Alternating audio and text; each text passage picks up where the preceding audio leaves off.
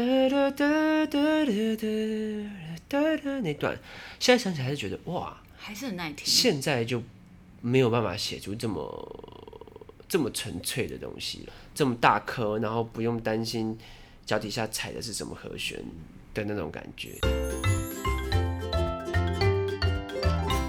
Hi My Music 的听友们，欢迎回到不止音乐 More Than Music Podcast 节目，我是编辑 DJ Phoenix。我们节目会聊聊音乐相关的各种大小事，但可惜目前我们节目都这么多集了，时间只够采访艺人，不知道今天的来宾有没有总是有这种力不从心、时间不够用的感觉。的确啊，聊天的话好像真的聊得顺畅的话，真的是没有那种上线的感觉。对，那今天来跟我们聊聊新专辑的是李友廷。嗨，大家好，oh, 我是李友廷。今天李友廷带来这张新专辑《如果你爱我就好了》。那么我们等一下聊什么？聊下聊下你制作专辑的趣事都可以啊。还有他推荐的很多好吃宵夜的 没错。友廷，你一月份北中高雄三场的巡回，就是票卖的太快了，是不是因为真的是场地？我觉得场地太小了，有加场？不会吧？因为其实 Legacy 一千人差不多啊，一千两百人。但其实现在高雄好像还有票，嗯，所以台中也快卖完了，然后台北是秒杀嘛，对啊，对，然后加场的话，原本有在考虑要不要，但现在还在考虑，因为其实我们之后二三月的工作其实也陆续排定了，嗯，对啊，然后又觉得说好像也不用为了硬要加而加，哦，因为反正之后还有很多机会。对啊，对啊，哈，这第一张专辑而已，之后还会发第二张、第三张。所以现在已经在团练了吗？哦，对对对，一直在开始在练团的，就是，对，这是我最近紧绷的原因。因为，因为我们待会有聊到很多这次收录曲，因为呢，很多东西就是还蛮期待现场表演的感觉。对，也就是因为观众的会有这样期待，所以我们练团的时候也是非常的。艰辛，因为其实我同时担任 band leader 跟音乐总监，然后我负责非常多事情，就每次练团的现场的调度、跟档案的编曲的档案的传送什么，都是全都是我是负责的。然后加上因为最近又跑碰到宣传期，整个炸裂，对啊。然后很多歌曲，例如像《如果你也爱我就好了》这首歌，在练团的时候，大家练完这首就觉得就是哇，气力耗尽，万念俱灰的感觉，怎么办啊？怎么办啊？对，但是其实后来练练第，现在是练的准备要练第三次团，嗯嗯，对啊，然后就觉得就是哎，好像有渐入佳境的很好这样子，嗯，因为那首歌真的是我演过最累的歌了。我们现在在讲的是专辑，就是同名的破题曲。如果你对对对对对，那首歌我弹完之后真的是有快抽筋的感觉。那我们就直接来弹这首歌好了，因为好的。就是其实老实说啊，之前那个呃友婷还在还没有发片之前有搭剧的那一首，呃我要你，其实就让大家看到很你你很大的那个反差。嗯。然后这是这首呃如果你也爱我就好了，就是反差更爆破性的大，很有趣。对对对，那你但是再加上就是呃你有一个小农系的称号，你自己怎么会想要挑战这么大的？反差，因为其实我听的音乐本来就比较类型比较多，像我高中其实那时候还有玩过一阵子 metal，那对就是那个 metal，对，就是那时候有在唱 S 九 Pen 啊，或者是 Anger 啊，我的天哪，或者 Heroin 之类的这种东西，所以我觉得也一方面在做音乐的时候，我就是有一种好奇心吧，就是想要去做很多种不同类型的风格。那因为我觉得大家之所以会有反差，是因为大家平常对我的印象都比较在一种温文儒雅的那种感觉，但我有发现你就是有的时候在一些拍照的呃眼神上面，其实是可以很杀的。就是、应该有同事这样跟你讲。我觉得其实就是每个人都一定会有另外一面嘛，嗯嗯，对啊，然后只是之前因为比较没有像专辑这样这么全面的作品可以去可以去把这些东西放出来，嗯嗯嗯。那我相信在之后之后你们还会听到更多，我觉得就是。哇哦的东西，嗯，很反差的东西。对，因为其实都一直有在写这样子的歌。对，我记得之之前在你记者会上第一次看到这首歌的 MV 的时候，我脑中就有在想说，这个让人很想要跑起来，好像两个人在尬掐。老实说，那个时候我第一次听到那个吉他在互飙的音色的时候，我想，因为我的确脑中有想到立康。我也觉得这是为什么要找利康老师原因，因为我也是一这首歌一写完之后，其实这首歌的 songwriting 在三月左右完成。然后那时候我就在想说，天哪，我写出这个东西，这东西是是好听的吗？我其实写出来我不太确定，因为我觉得我是很喜欢，但是我的说好听是指说大众的感官上面。但是那时候我第一时间想到能够做这首歌的就是韩立康老师，我们就在讨论有必要让这首歌好听吗？好像也没有那么必要，就是我们可以做一首你听一次就绝对无法忘记，就算不听第二次也没关系的那样子强烈疯狂的感觉，因为他歌词本身也是这么的浓郁，这样子。嗯嗯嗯嗯，就是因为我其实一直很喜欢他的很多作品嘛，从从飞鸟，还是要相信爱情混蛋们那时候就注意到他的很多的歌曲，然后一直以来都想跟他合作。所以你的 demo 原本就是一个这么急走感强烈的人。我的 demo 大部分都做的超级粗糙。就是一把吉他这样子，然后还有一些简单的 key 的一些鼓，对。但是其实这首歌的模样也还在蛮早之前就定型了，因为我在写歌的习惯都会边写边构思编曲跟制作这样子。嗯。后来这首歌，我当初就就走了找了一个方向，现在我可以叫它叫保守版，然后韩立康他就端出了一个疯狂的版本。哎、欸，我还蛮好奇保守版是多保守，就是有一些节奏感。但是没有到这么 crazy。对对对，他原则上一样是 full band，但是他就是比较比较可能近似像 Face and Hazy 那种感觉，嗯嗯嗯嗯那样子程度的而已。对，韩立康就一直坚持，他就觉得说要做那个版本，然后我们那时候就一来一往。哦，所以是有一些互相说服的过程，这样子。因为其实这整个过程，我觉得用互相说服真的是很贴切。因为他也很喜欢这首歌，他当初接到这首歌，他就说这是他二零二零最喜欢的歌，虽然那时候才三月而已。哎、欸，可能也是我二零二零最喜欢的一首歌。真的假的？因为我那那天听完之后，之后你晚上 MV 又出来了嘛，我立刻分享，然后就那天就听了好多次，好多次，好多次。因为我小时候也是很喜欢 J-Pop 的，那我觉得他、哦，对对对，有一点有一点那种感觉，有一点我小时候喜欢那个彩虹乐团。啊，对对对，我其实那种感觉高中的时候也听蛮多那样子，像就像 Sunshine、X Japan 啊，嗯嗯，其实以前都也都做过这样子。然后那时候我们就在互相说服嘛。然后到五月拍 MV 的时候，其实五月就拍好了。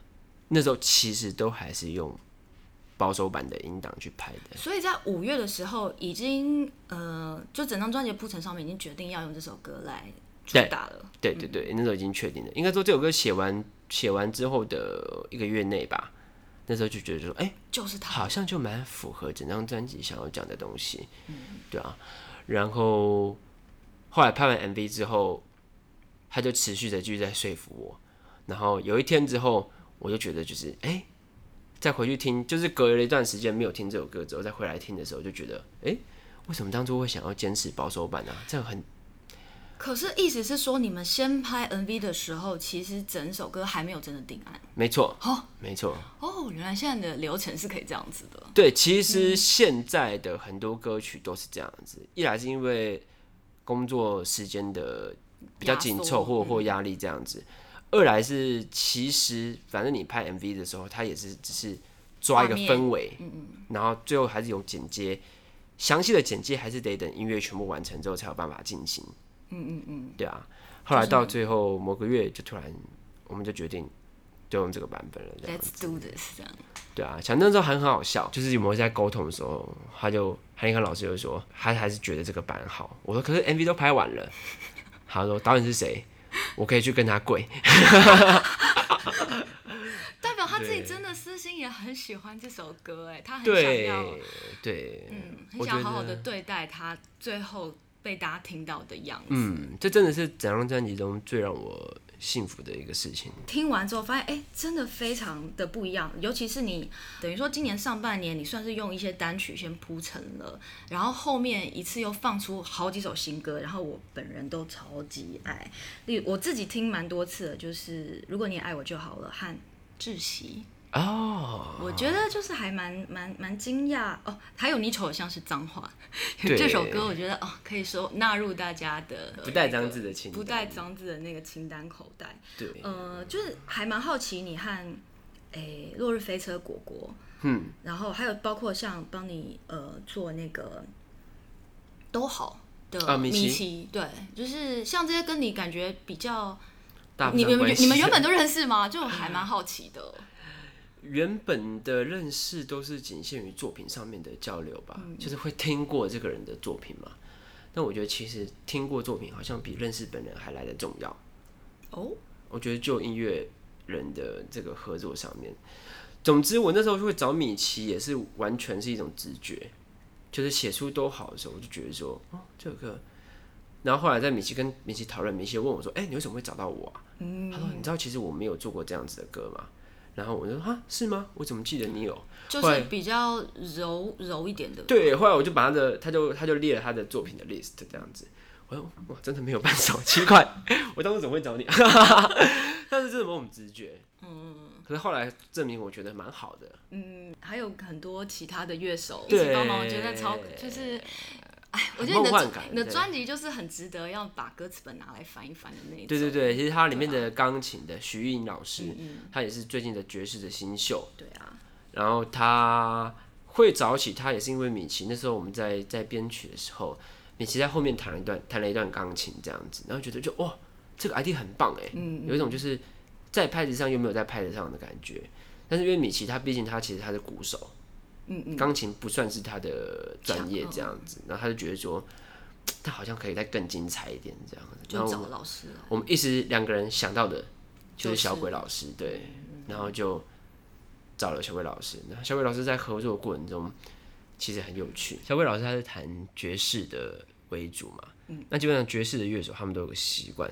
就他们不会记得他们弹什么东西，因为每次都是即兴。对，就很像这种降临的仪式，你知道吗？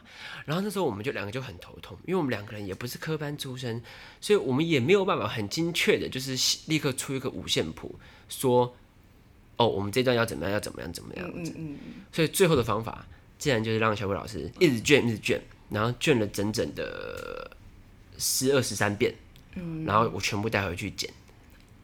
超级辛苦啊！对，这样其实超级花时间。然后那时候米奇他就跟我讲说，他觉得很被我感动。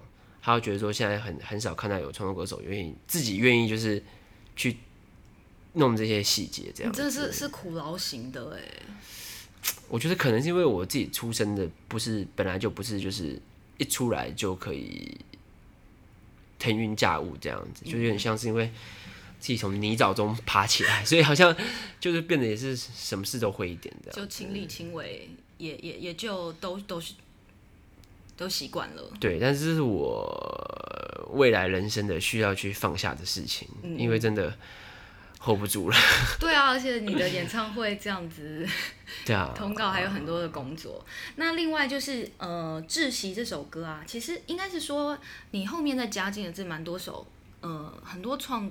做的主题都跟某种认同有关系，是的，对。那《窒息》这首歌呢，和这个果果，没错，嗯嗯，的合作怎么开始的？对啊，这也是在一写完《窒息》之后，就立刻想到《落日飞车》的那个氛围，老式的感觉。对对对对对，因为他这首歌在讲的东西，其实是跟家人的一些相处的认同。的的的内容这样子，这首和我要你的创作时间是接近的吗？嗯，我要你是大概一月一月前后写的，我记得啊，十一月，去年十一月。嗯，这首歌的历程比较长，我记得它的副歌应该也是差不多在年初的时候写的。哦，窒息。对，后来完成的事情应该是五六月吧。哦，所以就你断断续续的才把它完成了。对，因为我就是还是比较 prefer 就是依靠着天然的灵感来写的，会比较好。嗯、就是假如你真的硬卡住，然后硬要去写这个段落的话，通常就不会那么好。就宁可再摆一下下，看能不能某一个 moment 瞬间产出什么东西。嗯，所以呃，像窒息啊、山西刀削面和你瞅的像是脏话，博博是念博吗？你可以念博，还可以念博，应该是念博，是不是？这首歌的歌名，它 lucky 博是什么意思？就是去赌的意思，赌博，哦，或者是拿去拼命，嗯的。它的英文歌名叫 venture，就风险这样。它其实讲的内容蛮蛮，在这首这张专辑中算是比较抽象的一个部分，很有意思的。收这首歌的时候，跟公司有什么讨论或是 辩论之类的吗？也还好，最后也算是抓到一个。公司也觉得算是比较 safe 的一个 safe 吗？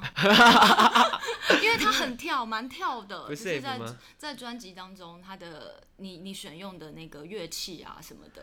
因为我想要让这张专辑的符码、符号、密码、符码感再重一点点。嗯、然后我觉得在你这样顺顺的听到听下来，到倒数第二首歌的时候，突然听到一首。超级 Lo-Fi，然后配器完全不同的台语歌的时候，就是会比较敏感的人，可能就会意识到哦，这样专辑可能会有什么意图这样子。这个，对我是刻意去做这样子的事情的。当然，就算没有没有 get 到什么的观众朋友，其实你也不用太太难过什么的。对，所以你你的意图是你想要，我觉得想要传达的是某种时代的。讯息吧，就是其实我们这个认同感，因为这张主题、这张专辑的主题是在讲认同感，它当然包含了各种层面，我觉得可以去探讨的认同这样子。嗯、我写专辑的方法有点像写论文，就是认同，那有什么认同呢？就开始条列 家人对自我的认同，还有情人吗？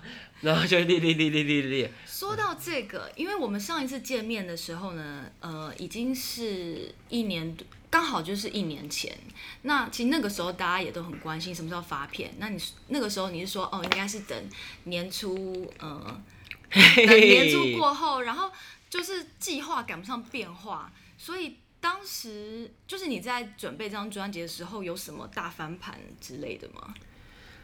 其实也就是我刚才讲到的，因为太太想要让它天然的自然产出，所以很多东西就会。宁可在它再摆一下这样子。嗯，所以你虽然你说你是论文式的想要做好专辑，但你也不是说好我是交空可式的，我什么时候一定要干嘛，所以我几月前一定要做完什么八首歌之类。我是很能跨过时限的那种人，脚很长，就一直错过 deadline 的人。没有，因为我总觉得就是可以看到，我原点就一双可以看看穿那个 d a y l i g h t 的双眼这样子。最后完成的歌好像就是《把》。那时候，把跟脏话同时进行。脏话是你写很快的一首歌。脏话、哦，但是脏话的副歌的主题旋律也差不多是去年的时候想到的。嗯，但其实原本没有要在这张专辑用上这首歌。是不是第二张专辑之类的啦？就是我也不确定是专辑还是 EP 什么的。嗯，因为我自己对一个收纳总会有一点。因为可能是因为他这首歌的和弦跟如果你也爱我就好了有一点点像，嗯，嗯，然后我觉得很介意，就是我不希望一张专辑有两首四五三六进行的歌，哦，但是后来给身边很多人听，他说啊，这两首歌完全不像，哪里像？对，好像编曲风格其实还是差太多了，嗯嗯嗯，对，所以说，呃，你这两首是比较后面的时候才完成的，算是，嗯，对。然后在你这些歌里面，就是我有看到呃一些说法是说你有去用一些蒙太奇的手法啊，对啊，对啊，对啊，对，因为其实这个真的不是好小，这是真的事情。像想和你一起这首歌，嗯，我最常举的例子，他这首歌在讲的就是关于两个人相处情侣的那种回圈，就是你们可能因为爱着彼此，然后所以希望可以变成对方想要的样子。但是又在过程中又怀疑自己是不是失去自己，然后在每一次争吵之后就陷入这个回圈，嗯、然后最后还是决定，啊，算了，还是继续下去吧。好像个剧本的感觉。不然呢？然后但是又很快就又在遇到一个问题，这样子的一个转圈圈。所以在歌曲的设计上面，它就变成是三拍的歌曲。它是在六八拍跟三四拍中间变换，它就会有一种跳舞的感觉。对，许哲佩就是很多三拍的。对对对对对，他当初写到这首歌的时候，我第一时间我自己也是想到 Peggy，然后再来就是它的调性的变换。嗯嗯嗯。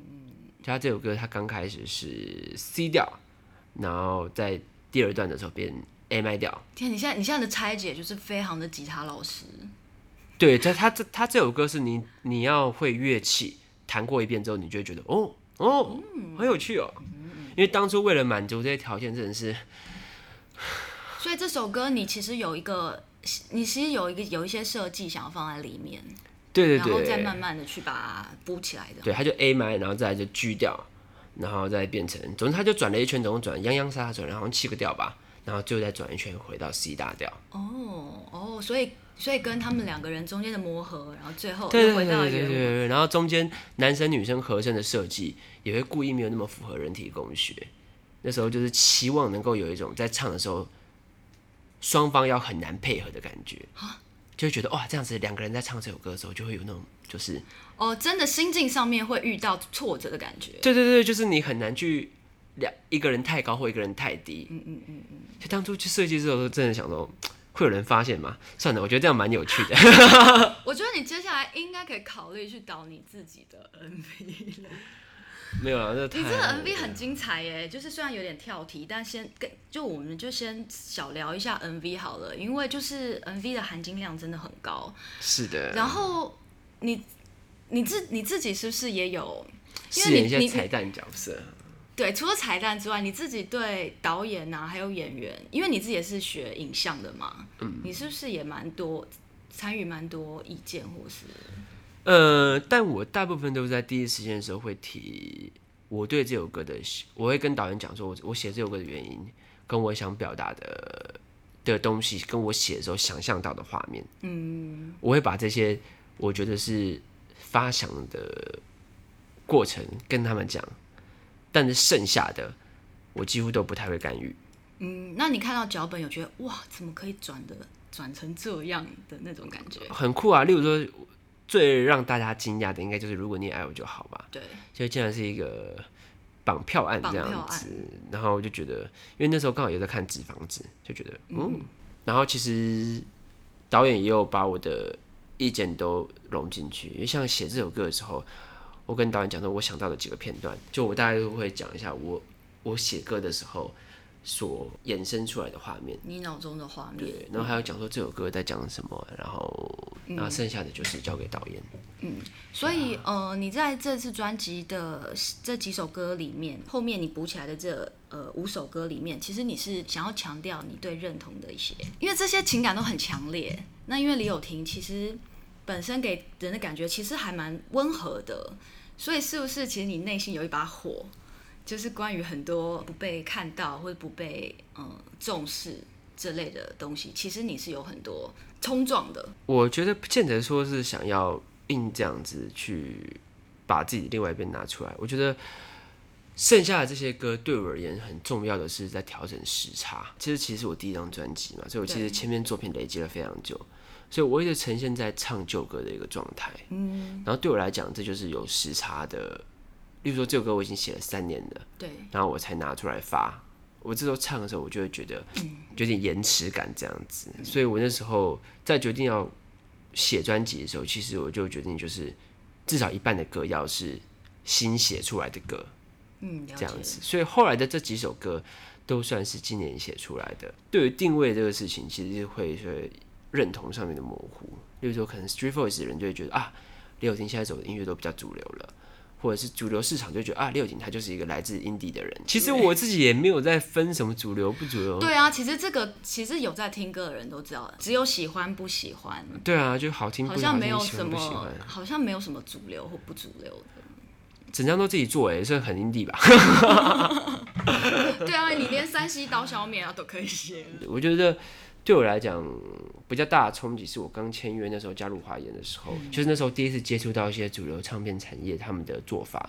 我写曲就一定会边想到歌词，嗯，你会有自己的 organic 的，对，对，然后写了歌词之后，你就自己想到哦，这个编曲可以做成怎么样子。很多新进公司的人应该都有面临这样子的困境吧？对啊，但是我后来其实也从这个困境中去调整，会学到很多东西，因为你躲不掉跟别人的合作。对啊。像我就蛮好奇说，说虽然这么多呃合作的阵容，其实都是你自己欣赏的和接洽的，但是讨论互相说服的过程当中，如果有人冲击到你的舒适圈，你的个性通常都是怎么样？